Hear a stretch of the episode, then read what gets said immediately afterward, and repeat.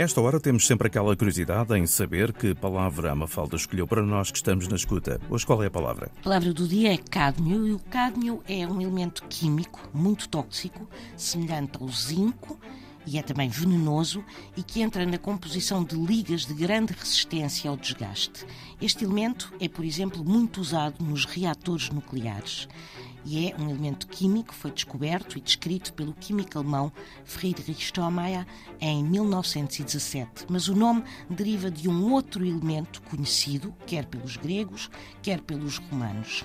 Cádmia em latim, cadmeia em grego e era um minério associado ao zinco que os gregos extraíam de uma mina situada perto da cidade de Tebas. Ora, o nome grego dado a este minério de zinco, cadmeia, deriva do nome, segundo a mitologia, do fundador de Tebas, Cadmus.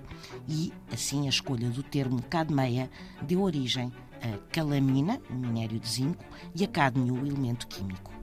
Palavra do dia, edição Mafalda Lopes da Costa.